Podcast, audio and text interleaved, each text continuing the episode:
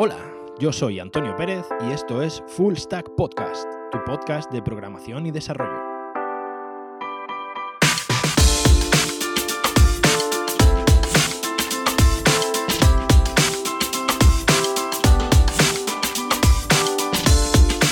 Hola de nuevo, bienvenidos a un nuevo programa de Full Stack Podcast.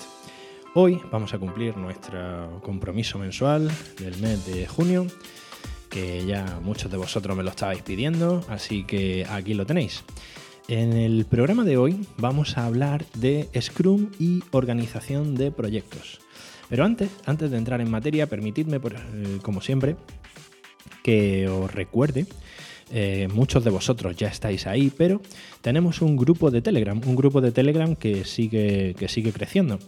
Así que corred, corred y apuntaros a eh, t.me barra full stack podcast. Eh, un grupo de, desarrollo con muchos desarrolladores, debo decir, eh, sobre todo de habla hispana, lo cual creo que es bastante interesante. Estamos todos muy acostumbrados a trabajar con o a escuchar podcasts en inglés o a leer documentación en inglés la verdad que me hace, me hace bastante ilusión, me hace bastante ilusión tener un grupo de desarrollo en español tan selecto como es el grupo de Full Stack Podcast. Y bueno, algunos de vosotros os comenté que íbamos a hablar de Stimulus. Eh, sintiéndolo mucho, el programa de Stimulus eh, va a ser el siguiente porque como ya os comenté, el programa de Stimulus con Rails 6 va a tener soporte de vídeos de YouTube que es una de las innovaciones que eh, he querido incorporar ya al podcast. Eh, muchos de los programas, mi idea es que muchos de los programas tengan soporte de live coding con vídeos de YouTube. Eh, pero claro, todavía el problema de siempre, no me ha dado tiempo de grabar los vídeos, no al menos con la calidad que a mí me gusta. Y estoy todavía grabando y editando vídeos de desarrollo con Stimulus y Rails 6. Así que bueno, para todo aquello, recordaros que tenemos también el canal de YouTube, así que si queréis suscribiros a, youtube.com barra apcano1978. Ahí es donde está todo lo relativo a Full Stack Podcast.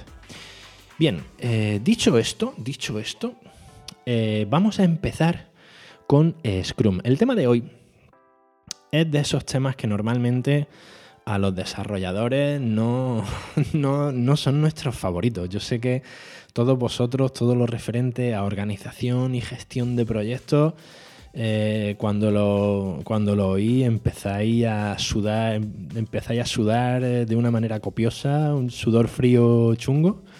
Así que bueno, eh, no es el tema más agradable, pero, pero debo decir que es un tema súper importante. Cada día más, cada día más eh, los proyectos no son proyectos pequeños, los proyectos suelen eh, estar formados por un equipo de desarrolladores y eh, a día de hoy, en mi humilde opinión, la mejor mecánica para trabajar este tipo de proyectos y de organizarlos sobre todo es Scrum con, con técnicas de Agile Development.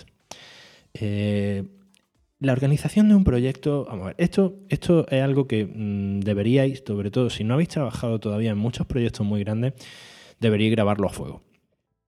Un proyecto tiene que tener una fase de organización, sí o sí. O sea, no podemos directamente empezar a picar código en un proyecto. Sé que cuando son proyectos pequeñitos normalmente lo hacemos así. Y sé que normalmente es una forma bastante cómoda porque a nosotros realmente lo que nos gusta es programar no nos gusta pasándonos el, pasarnos el día revisando tarjetitas en un panel de, de Trello. Pero, pero siento mucho deciros que si empezamos de esa manera un proyecto, lo más normal es que en algún punto el proyecto se nos descontrole, sobre todo si es un proyecto medianamente grande. Así que eh, en este programa me gustaría daros una serie de pautas, indicaciones y sobre todo eh, mi experiencia, o sea, cómo lo hago yo. La mayoría de, la mayoría de este tipo de programas que suelo realizar, de este tipo de técnicas, básicamente lo, lo que os explico es mm, una forma de trabajar a la que yo he llegado después de unos cuantos años dedicándome a esto. Así que espero que espero que os resulte interesante. En primer lugar, hay una diferencia muy grande al hilo de lo que estamos hablando. Eh, hay una diferencia muy grande a la hora de gestionar un proyecto si se trata de un proyecto en el que estás tú solo o un proyecto en el que trabajas con un, equipo de desarrolladores. Cuando estás tú solo en un proyecto, en cierto modo se simplifica. Pero eso no significa que aunque estés tú solo no debas organizar o pasar un tiempo, una hora, organizando un, organizando un proyecto. Sobre todo por una. Hay un tema que es esencial y es importantísimo determinar, aunque sea de forma aproximada, el número de horas que creemos que nos va a llevar trabajar en un proyecto. Ejecutarlo, en este caso. Debemos descomponer el proyecto en fases, debemos descomponer el proyecto en subtareas y debemos estimar cuánto creemos que vamos a tardar en ejecutar cada una de ellas. Por un lado, para saber nosotros cuánto tiempo nos va a llevar ejecutar el proyecto y por otro lado, para poder darle a nuestro cliente o a la persona que esté esperando el desarrollo una cierta planificación de cuándo va a poder empezar a ver algunos resultados, porque si no, eh, a todos nos ha pasado que hemos empezado con un proyecto, pasan unas cuantas semanas y el cliente dice, mm, por favor, eh, a ver cuándo puedo ver algo. Pero claro, mm, normalmente las primeras fases de un proyecto no son muy visibles, con lo cual esta planificación a priori nos va a ayudar mucho también a tener al cliente tranquilo y a que el cliente sepa qué puede esperar también en cada momento. ¿no? O sea, no es de pronto una sorpresa de no te he enseñado nada y ahora de pronto eh, aquí tienes tu proyecto. ¿no? O sea, esto, eh, aquí entramos en lo que es el desarrollo ágil, ¿no? el famoso Agile Development. En primer lugar, vamos también a ver eh, una, una, cosa bastante interesante que me suelen preguntar de vez en cuando, que es la diferencia entre Scrum y Agile. ¿vale? Eh, Agile, en realidad, el paradigma de Agile Development, llamadlo como queráis, este paradigma es simplemente un conjunto de prácticas. O sea, un conjunto de prácticas que se basan en esta planificación de un proyecto y un sistema, digamos, de entregas parciales. Eh, todos seguro que habéis oído hablar de los sprints, ¿no? el, sprint es, digamos, la unidad básica de tiempo de desarrollo en, eh, en, la organización de un proyecto.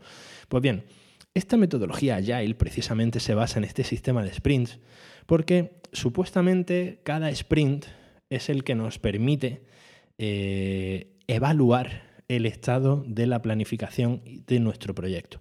Es cada uno de estos sprints normalmente es el que nos dice si llevamos el proyecto bien, nos estamos retrasando o bueno, todo este tipo de cosas, ¿no? Nos ayuda mucho a mantener el control sobre en qué parte del proyecto estamos, en qué fase estamos, qué hemos ejecutado y qué nos falta, ¿no? Y si eso se corresponde con los tiempos que le hemos dado al cliente. Eh, también este sistema de sprints nos permite identificar e incluso introducir cambios en, eh, la evolución de un proyecto. Eh, de ahí lo de desarrollo ágil. ¿no? Se supone que conforme vamos desarrollando, a lo largo del camino podemos establecer cambios o podemos variar ligeramente el rumbo, de forma que podemos seguir desarrollando mm, cosas que en principio no estaban eh, no estaban contempladas o se habían pensado de otra manera y el desarrollo nos ha llevado a finalmente ejecutarlas de una forma distinta como pensábamos en principio. ¿no? Bien, esto sería un poco el resumen de eh, lo que sería el Agile Development. O sea, hay infinidad de libros que explican todo esto en muchísimo más detalle. Pero básicamente se trata de, se trata de esto, una forma de organizar nuestros proyectos y dividirlo en fases de forma que nos permita eh, controlarlo mejor. ¿Qué es Scrum entonces? Pues bien, Scrum es simplemente una forma de gestionar este desarrollo en equipo mediante estas metodologías ágiles. ¿vale? Scrum es simplemente bueno, un acrónimo en inglés, no me acuerdo ahora mismo exactamente lo que significa, pero eh, Scrum eh, normalmente lo que hace es, vamos a explicar exacto qué es la metodología Scrum, Scrum lo que hace, mm, nos hace ver el, proyecto como un conjunto de módulos y funcionalidades. Normalmente aquí es cuando digo que un proyecto tenemos que dividirlo en partes. Siempre una de las primeras cosas que, aprendemos en programación, como todos sabéis, es a dividir un problema gordo en problemas mucho más pequeños y mucho más fáciles de resolver. Pues Scrum justo eso es lo que hace. Cogemos un proyecto y lo dividimos en distintos módulos. Eh, por ejemplo, mm, la parte más obvia. Dividimos un proyecto en la parte de frontend y en la parte de backend. Ahora, eh, la parte de backend la dividimos en la parte de diseño de bases de datos, implementación del modelo de datos y luego eh, generamos un API para conectar con este modelo y para gestionar este modelo de bases de datos. Eh, dentro del modelo de base de datos, pues podemos coger, vamos a identificar un poco, pues generar el esquema de relación, a partir de ahí vamos a generar, eh, vamos a revisar las relaciones entre las distintas tablas. Como veis, todo esto que voy diciendo cada vez vamos convirtiendo nuestro proyecto faraónico en una serie de pequeñas tareas. Al final, lo que hacemos es llegar a una serie de pequeñas tareas. Entonces, eh, eso es lo que nos da principalmente Scrum. Ahora, Aquí entra lo que os comentaba. Dividir el proyecto en estas pequeñas tareas, una de las cosas más importantes que nos va a permitir y en la que todos, absolutamente todos, en un momento determinado, eh, lo hemos hecho muy mal, permitidme decirlo. Si alguno habéis conseguido no equivocaros nunca en esto, enhorabuena, pero no os creo. Que es precisamente planificar el tiempo que vamos a tardar en ejecutar un proyecto. Es muy diferente que tú hagas una estimación, a grosso modo, de alto nivel, como la quieras llamar, eh, de un proyecto en el que vas a tener que generar, yo qué sé, un API para, ¿qué te digo yo? Eh, obtener el tiempo, ¿vale? Tú vas a tener que hacer un API o un API de un, de un sistema de cartografía de mapas. O sea, tú puedes decir, vale, pues a grosso modo, un sistema de cartografía de mapas me va a llevar a hacerlo 600 horas, ¿no? Esa estimación va a estar mal, 100%. O sea, esa estimación ni se va a acercar al, al tiempo real que vais a tardar. Ahora, si vosotros dividís esa macro tarea que tenéis que estimar en 100 tareas pequeñitas, os va a resultar mucho más sencillo estimar cada una de esas 100 tareas pequeñitas de lo que os resultaría estimar una sola tarea tan grande, como puede ser la elaboración del proyecto completo. Esto es algo que, lo, que os he dicho, o sea, esto es algo que normalmente todos hemos hecho. Todos hemos hecho una estimación a ojo, nos ha preguntado un cliente, oye, ¿esto cuánto tarda? Y además con la frase esa que, que ya cada vez me da más, a mí ya me pone los pelos de punta, que es, no, si yo lo que quiero es algo muy sencillo, Sí, sencillo. Sencillo ahora que me lo estás diciendo y que tengo que pasarte un precio. Cuando me ponga a hacerlo ya, ya veremos cómo empieza a complicarse. ¿no? Bien, pues eh, precisamente estas 100 estimaciones, cuando estimamos estas 100 tareas pequeñas, eh, la estimación, aunque no deje de ser una estimación, pero va a ser mucho más exacta que cualquier estimación que le demos de un proyecto al cliente.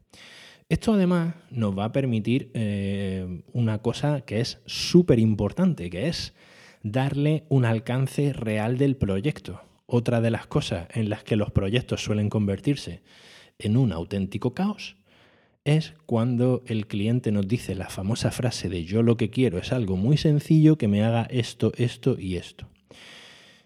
Claro, nosotros empezamos a desarrollar, empezamos a presentarle pantalla, empezamos a presentarle desarrollo y cuando llevamos cuatro meses desarrollando, resulta que el proyecto ni se parece a lo que el cliente nos había pedido en un principio y además hemos hecho mm, un montón de cosas que no estaban contempladas.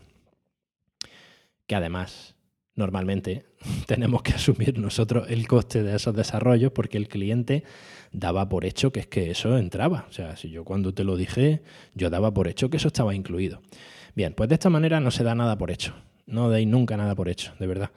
Eh, de esta manera no se da nada por hecho. O sea, de esta manera está especificado exactamente cuál es el alcance del proyecto, qué es lo que entra y qué desarrollo es el que se va a hacer. Si algo no está en el funcional, como hemos dicho antes, se pueden modificar el alcance, pero el cliente ya debe saber que eso va a variar también el presupuesto. Si ahora el cliente quiere algo que no estaba contemplado de primera eh, y quiere que se lo incorporemos al desarrollo, genial. Pero tiene que ser consciente de que ese desarrollo extra va a llevar, por ejemplo, 100 horas más, con lo cual él tendrá que pagar esas 100 horas de desarrollo. Esto, eh, hacedme caso, cubriros la espalda porque realmente mm, parece un poco tonto y parece un esfuerzo que mm, incómodo, ¿no? O sea, nosotros al final lo que nos gusta es meternos con el código y ponernos a picar y que nadie nos moleste. Pero estos pasos son importantes. Son importantes porque muchas veces esta puede ser la diferencia entre que un proyecto acabe bien y que un proyecto sea un auténtico desastre. ¿Vale? Entonces, eh, recordad, la importancia de estas estimaciones iniciales y esta planificación inicial es suma. Y aquí, en este punto, una vez que ya hemos determinado todas las tareas que va a llevar un proyecto, eh, esta metodología Scrum, la base, como hemos comentado, es el sprint. ¿no? O sea, nosotros vamos a fijar unos sprints que van a llevar eh, una periodicidad. Lo normal, en este caso, imaginad, vamos a poner un ejemplo, ¿no? Me gusta explicar este tipo de cosas con un ejemplo. Nosotros hemos conseguido ya hacerle nuestra propuesta al cliente, el cliente lo ha aceptado, el alcance está claro y eh, en un mundo ideal todo el mundo está contento con todo lo que se ha definido y no va a haber cambios. ¿no?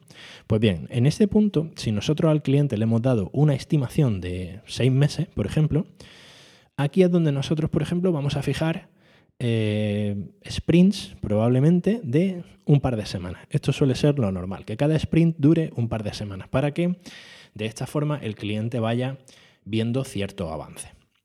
Eh, eh, podemos fijar nosotros a nivel interno sprints de dos semanas con entregas parciales al cliente cada cuatro semanas. Durante los seis meses, nosotros al mes sabemos que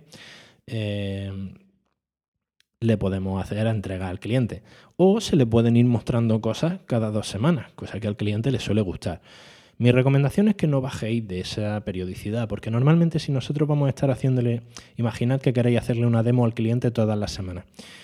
El tiempo que tardáis en el último día pulir cosas para que la demo no explote por todos sitios y sea medianamente estable.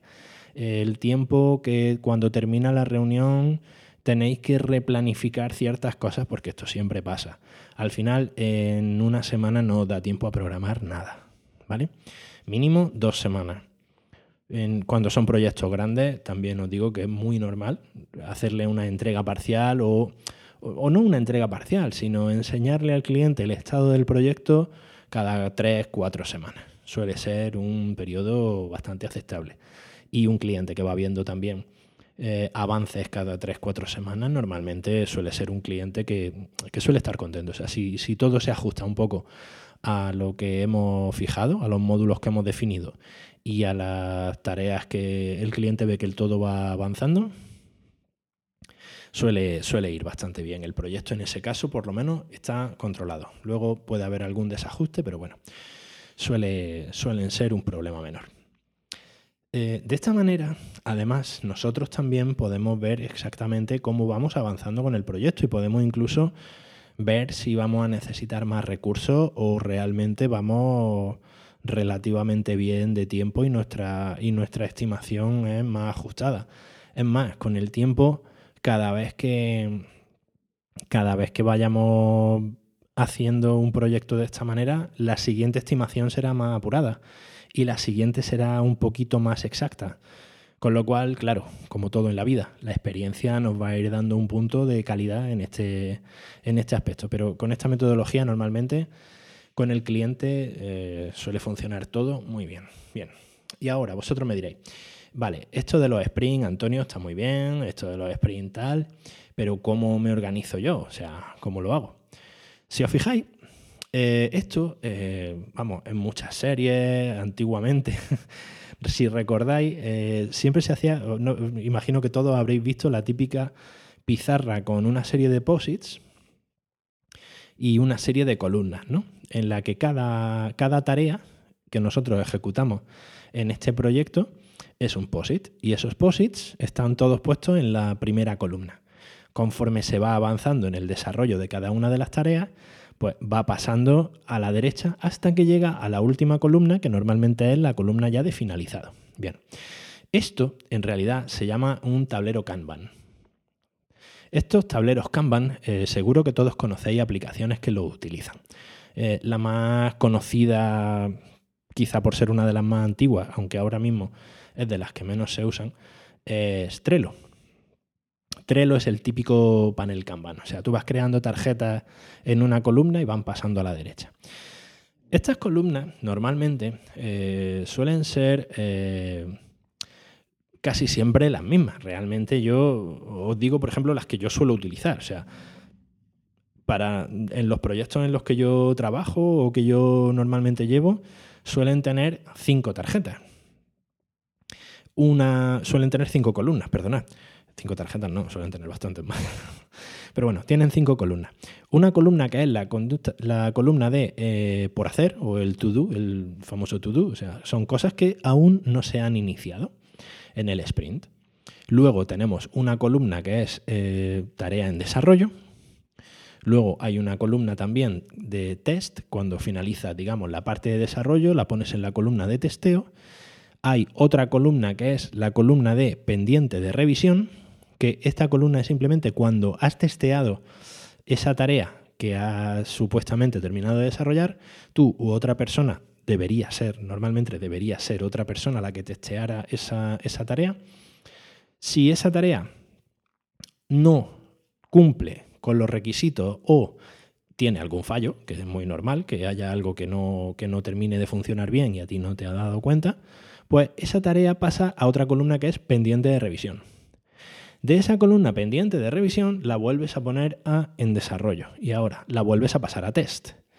Y de esa columna de test, una vez que la tarea está ok y pasa las pruebas necesarias y funciona bien, pasa a una última columna que es la de finalizado. Como veis, estas cinco columnas, yo normalmente con estas cinco columnas no suelo necesitar más.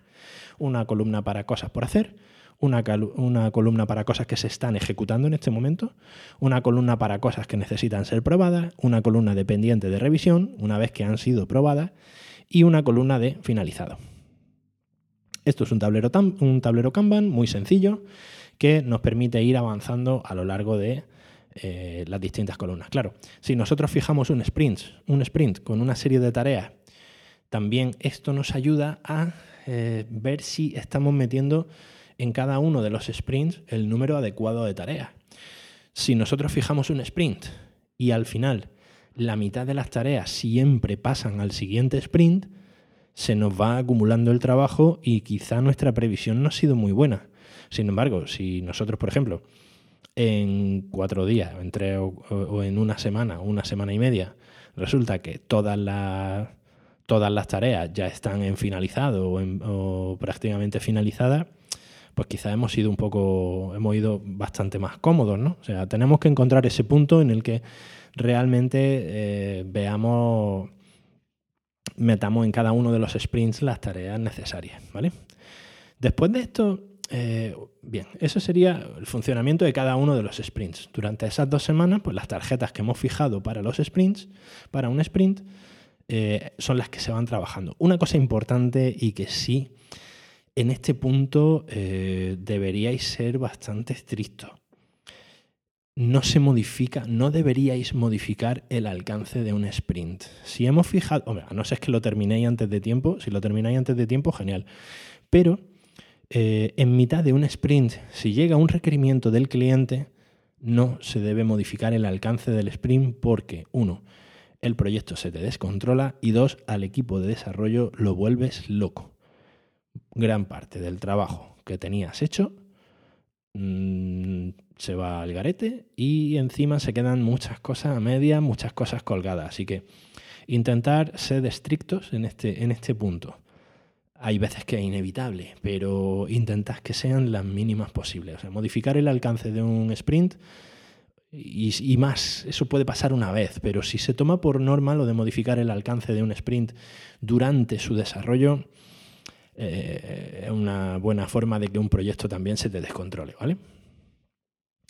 Bien, eh, cuando acaban estas dos semanas que os he comentado, que dura cada uno de los sprints, normalmente el último día eh, se produce una pequeña revisión, ¿no? Una pequeña revisión por parte, de, por parte del equipo, en el cual pues, se evalúa si el alcance del sprint ha sido el adecuado, qué se ha hecho bien, qué se ha hecho mal. O sea, este, este tipo de revisiones son muy normales en las que bueno, se, se va puliendo un poco el, el, funcionamiento de este, el funcionamiento del equipo y también ayuda mucho a que el equipo cada vez funcione como una máquina mejor ingresada. O sea, todo esto al final, este tipo de cosas lo que hacen es que eh, la gente cada vez trabaje mejor junta, o sea, que todo el mundo se acostumbre o tenga una idea de cómo, no solo de cómo trabaja él, sino cómo trabajan sus compañeros, eh, te ayuda a detectar cuáles son las piezas que funcionan mejor, cuáles son las piezas que funcionan peor, dónde tienes que apretar más una tuerca o dónde tienes que, liberar un poco la presión, ¿no? Porque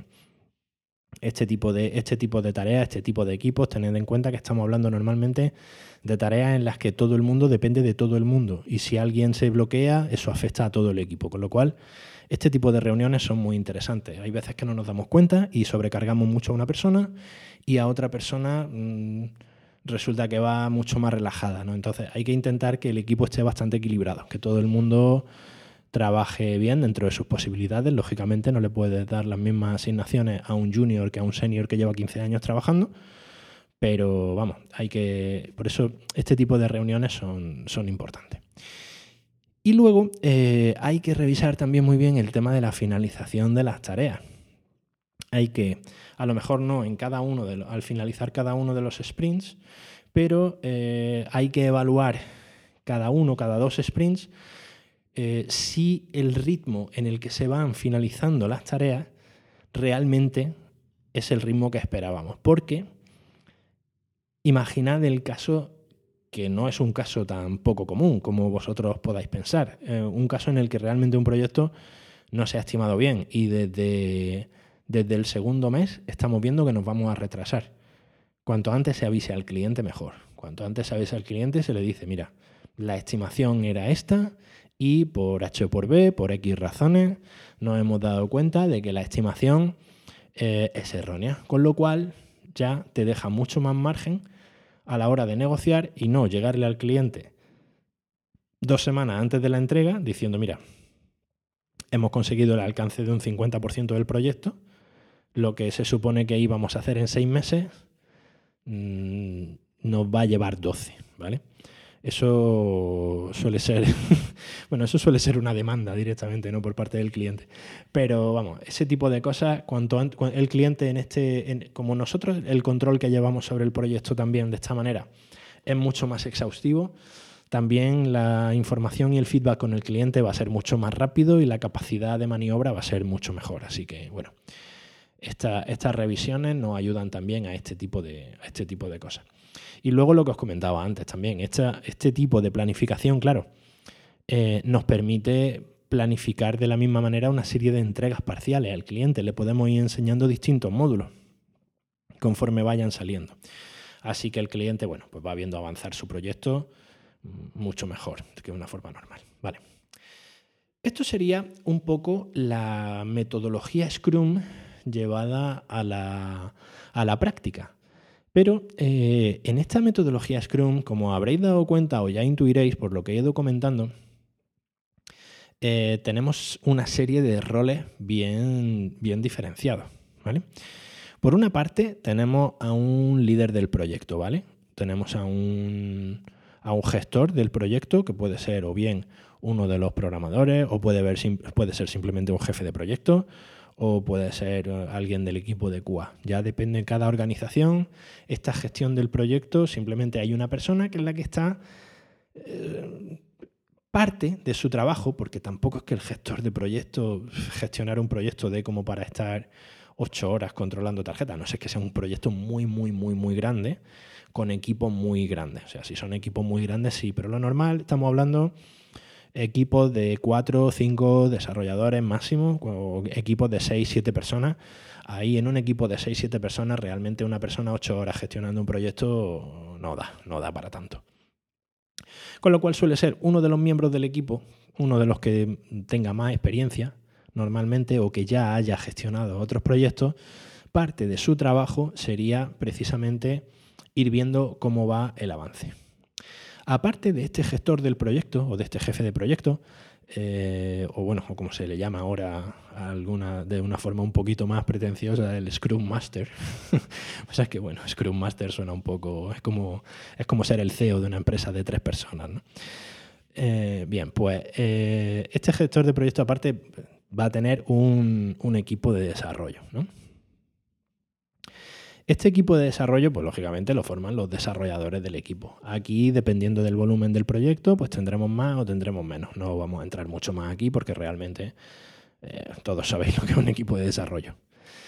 Por otra parte, muy interesante también es que haya un equipo de test. Y si es posible que este equipo de test sea externo al equipo de desarrollo, mejor. Eh, yo, a mí me, suele, yo suelo preferir que este equipo de test no sean desarrolladores. Los desarrolladores normalmente no somos buenos testeando nuestro código. Mm, solemos ir bastante condicionados, solemos ir bastante marcados por cómo hemos trabajado en el proyecto, con lo cual eh, nuestra forma de probar las cosas mm, va a dejar bastante que desear. Con lo cual eh, es muy, muy recomendable tener un equipo de testing, mm, ya dependiendo del volumen, igual, del proyecto. Si son, un proyecto muy grande, pues necesitarán más gente, si es un proyecto pequeñito, pues se necesitará menos gente. Gente que una vez que nosotros vayamos moviendo las tarjetas a esta columna de test, lógicamente, pues ellos vayan probando estas tarjetas con una prueba pues, de usuario, de alguien que va a utilizar la, aplicación, que ahí es donde os digo que pienso que nosotros los desarrolladores eh, podemos, tenemos, tenemos ciertos hándicaps, ¿no?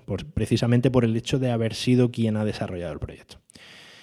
Vale, y una cosa, este sería el equipo básico que se, que se necesita en, una, en un proyecto gestionado mediante, mediante, una, mediante metodología Scrum. Ahora, una cosa que sí es importante marcar es quién puede mover a qué columnas, ¿vale? Eh, yo aquí, por ejemplo, no, se trata de nada tampoco excesivamente, excesivamente difícil, sino simplemente pues ¿Quién puede modificar las tarjetas de un sprint? Pues solamente el gestor del proyecto. Eh, ¿Quién puede mover de, a, la, a la categoría de test? Los desarrolladores. ¿Quién puede poner las cosas como finalizadas? Pues o bien el gestor del proyecto solamente o bien el equipo de testing. ¿Vale? O el jefe del equipo de testing, si es un equipo de testing muy grande, ¿vale? Eh, sobre todo estas son las más, las más importantes. O sea, ¿quién puede meter tarjetas dentro de un sprint del backlog y quién puede meter eh, y quién puede, digamos, pasar las tarjetas a finalizado?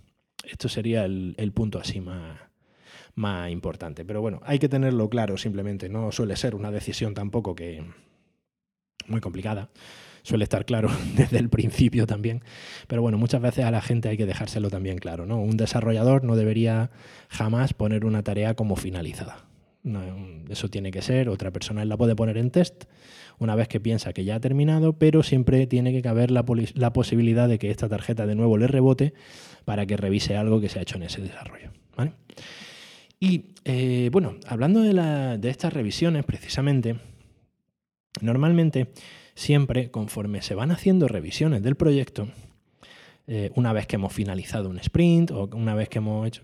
Normalmente siempre hay una parte del, una parte del tablero, suele ser el backlog, ¿vale? El backlog es donde en principio se ponen todas las tareas de forma totalmente desordenada. Luego se, ordenan por sprints, ¿no? Pero, pero normalmente una tarea que no está en ejecución, en ejecución quiero decir, en, un sprint activo, el sprint activo es el sprint en el que estamos trabajando en este momento, todas esas tarjetas normalmente están en el backlog. Pueden estar en un sprint futuro, pero bueno, ese sprint futuro forma parte del backlog. Entonces, en este backlog también es donde se van añadiendo las tarjetas nuevas con, bueno, siempre hay cosas que van surgiendo nuevas, siempre hay adiciones que nos pide el cliente, con lo cual eh, todas las tarjetas nuevas, todas las tareas que surjan, van a ir eh, entrando a este backlog. Eh, como he comentado, este backlog precisamente porque en el sprint activo no deberíamos eh, modificar el alcance. Tenemos un alcance determinado, tenemos un alcance del proyecto y un alcance de ese sprint que no debería ser modificado para no volver a loca a la gente. Y ahora, en esta revisión también es donde, eh, como hemos comentado un poco antes por encima, se evalúa el trabajo que se ha hecho y se ajusta conforme a las estimaciones del proyecto, a las estimaciones iniciales. Entonces, claro, todo, mm, si llevamos mm, seis de las ocho semanas, por ejemplo, que pueda durar un proyecto, y todavía nos quedan las tarjetas, la mitad de las tarjetas en el backlog, estamos, estamos fastidiados, ¿vale? O tenemos un sprint activo que también sabemos que no vamos a terminar. Eso, eso es otra cosa de las que suelen pasar. Así que, bueno, Esto es, esto es un poco. Esto es un poco cómo se trabaja con metodología Scrum. Al final, eh, trabajar con metodología Scrum simplemente es una forma de gestionar un proyecto, es una forma de, de organizar a la gente para que todo el mundo tenga claro lo que tiene que hacer sin que sea necesario. Yo he visto proyectos en los que vamos, había una reunión diaria, una reunión diaria en un proyecto, eso es, vamos, yo creo que es una locura. Yo creo que todo el mundo cuando llegue por la mañana debe saber exactamente qué es lo que tiene que hacer sin necesidad de hablar con nadie, sin necesidad de preguntarle a nadie y sin necesidad de que le tengan que decir qué es lo que tiene que hacer, porque se ha quedado sin trabajo que eso es otra cosa también por donde muchos muchos equipos flojean, que hay gente que llega de pronto a su mesa y no sabe qué es lo que tiene que hacer. Claro, si, trabajamos con esta metodología y tenemos los sprints bien definidos, eh, la gente no va a necesitar que nadie le diga lo que tiene que hacer. Todo el mundo tiene claro cuáles son sus tarjetas, cuáles son sus asignaciones y cuáles son las partes en las que él tiene que trabajar y que tiene dos semanas para ejecutar ese trabajo. Lo que sí es que si, por ejemplo, alguien ve que las tareas que se le han asignado dentro de este sprint no va a ser capaz de hacerlas, porque hay veces que pues, se equivoca, o sea, todo el mundo, todos erramos y precisamente todas estas herramientas están hechas para que nuestras equivocaciones tengan el menor impacto posible también. ¿eh? Que esto, esto no, hay que, no hay que desestimarlo nunca, o sea, hay que contar con nuestra falibilidad y hay que contar con que estos fallos que todos cometemos tengan el menor impacto posible, ¿vale? Con lo cual, bueno, si alguien, si alguien, por ejemplo, llega a un sprint y ve que tiene tareas con las que perfectamente podría cubrir tres semanas, eh, levante la mano y lo diga. También sirve para eso, ¿no? Entonces, bueno, es una forma en la que todo el mundo también participa bastante. Y nada, eh, así es como se trabaja básicamente con esta metodología Scrum.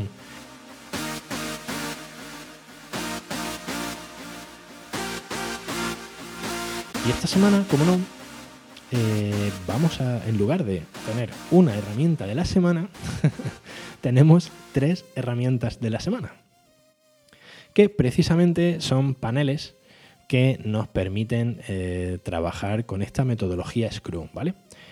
En primer lugar, la primera herramienta de estas, bueno, se sigue llamando la herramienta de la semana. Esto se debe en parte, yo creo, a mi optimismo, porque realmente ahora debería pasar a llamarse la herramienta, de, la herramienta del mes. Pero bueno, vamos a seguir llamándola la herramienta de la semana que a mí me hace sentirme mejor.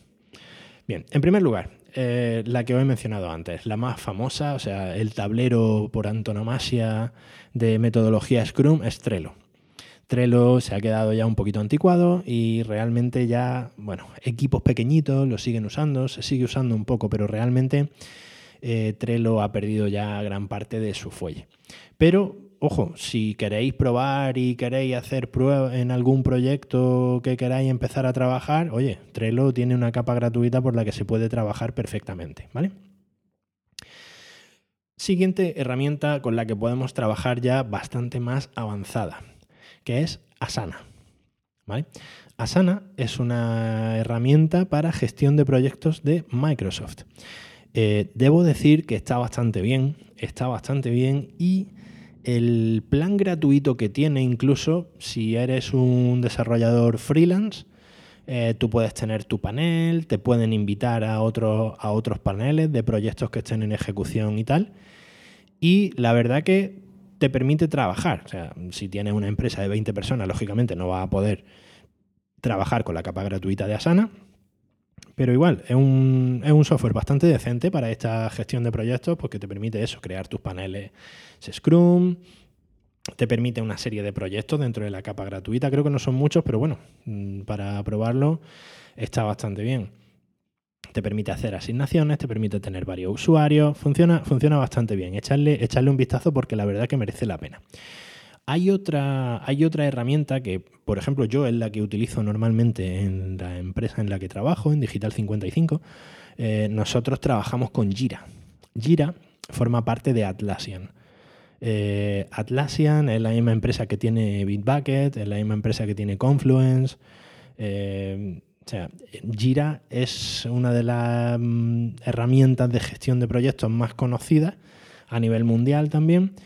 Es un poco bestia, es un poco bestia porque realmente Jira ya es un sistema de gestión de proyectos, de equipos, con integraciones además bastante, bastante importantes con, eso, con Bitbucket. Eh, ya digamos cada una de las tareas incluso llega al punto de permitirte crear una rama en el repositorio al que está asociado el proyecto. O sea, tiene, tiene muchísima.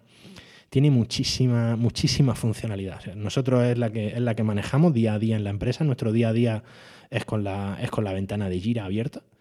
Y, y la verdad que es muy, muy, muy versátil. Incluso llega a tener sistemas de control de tiempo, de. Bueno, llega a tener, no, tiene sistemas de control de tiempo, de cuánto se tarda en hacer cada una de las tareas para llevar una trazabilidad real de la estimación de cada una de las tareas con respecto al tiempo real que se que se ha utilizado. Eh, ya os digo, o sea, una herramienta muy, muy, muy completa. Hay mucha gente que no le gusta por temas de usabilidad es verdad que a veces Gira es un poco un poquitín confuso en cuanto a eso. Tienes que acostumbrarte a trabajar con Gira. O sea, no es, es un software que los primeros dos días anda un poquito perdido, precisamente por eso, porque tiene muchísimas cosas y muchísimas integraciones. Pero la verdad que, bueno, una vez que te acostumbras se trabaja bastante bien y es súper completa. Y luego hay una muy famosa que por lo visto es la que mejor funciona, yo no la he probado, pero por lo visto es monday.com. Monday.com también os digo que la, para, yo por lo que he visto es la más cara de las tres, pero monday.com sí es verdad que te permite, la interfaz parece, eh, parece mucho más amigable, la forma de trabajar parece que es mucho más fluida. Eh, es mucho más fácil identificar el estado de cada una de estas de las tarjetas, el estado de un proyecto, en fin, ese sería otro de los, de los software que más utiliza también la gente, eh, este Monday, Monday.com. ¿no? Y bueno, estas son un poco las herramientas que os traigo en este programa para que por si queréis probar a trabajar con esta, con esta metodología Scrum, ¿no? Eh, lo cual os recomiendo. Sinceramente, un poco como recapitulación del episodio de hoy, os recomiendo que eh, parte del tiempo lo paséis organizando los proyectos, porque realmente, aunque a priori puede parecer que es un coñazo, y realmente lo es, vamos a ser sinceros, los que nos dedicamos a desarrollar lo que nos gusta es desarrollar, no estar moviendo tarjetitas, ¿no? Como he dicho antes. Pero realmente es una cosa importante, es una cosa muy importante porque si no aprendemos a gestionar bien un proyecto y no vamos evaluando el punto en el que estamos, que nos falta, hay muchos sitios por donde el proyecto puede salir mal. Y al final que un proyecto salga mal te influye a nivel de imagen, te influye a nivel de seriedad con respecto al cliente, te influye a nivel de dinero porque el cliente puede decir, pues mira, te pago hasta aquí, tú me dijiste que esto eran tres meses y yo te voy a pagar tres meses. Y tú me dijiste que en esos tres meses estaba terminada la aplicación, así que búscate la vida, es problema tuyo. Eso, si tienes firmado un contrato con el cliente, pues puede pasar. Con lo cual, todo ese tipo de cosas eh, debemos, debemos evitarlas dentro de lo posible, ¿vale? Así que bueno, esta es mi recomendación con respecto a Scrum y organización de proyectos y espero que haya, espero que haya resultado interesante el, programa de hoy. Eh, me despido, no sin antes recordaros los, métodos de contacto, como siempre. A mí podéis, bueno, en Twitter ya sabéis que soy arroba apcano1978. Podéis escribirme por correo electrónico también a info arroba y podéis también uniros al grupo de, al grupo de Telegram t.me barra full podcast y, como no, compartid este programa, eso sí que os lo agradeceré, vamos, en el alma. Eh, que compartáis cada uno de los programas en redes sociales, en me gusta en iVoox, reseñas en iTunes, todas esas cosas ayudan muchísimo a darle visibilidad al podcast. Y bueno, vosotros que sois los mejores oyentes del mundo, estoy seguro de que me vaya a ayudar un montón con eso. Así que bueno, espero que os haya gustado y espero que el próximo programa, espero que el próximo ya tenga preparado todo y sí que podamos ver el programa este de Stimulus con Rail 6 y con el apoyo de los vídeos de YouTube. Así que bueno, muchísimas gracias de nuevo, como no, por estar ahí y nos vemos muy pronto. Hasta luego.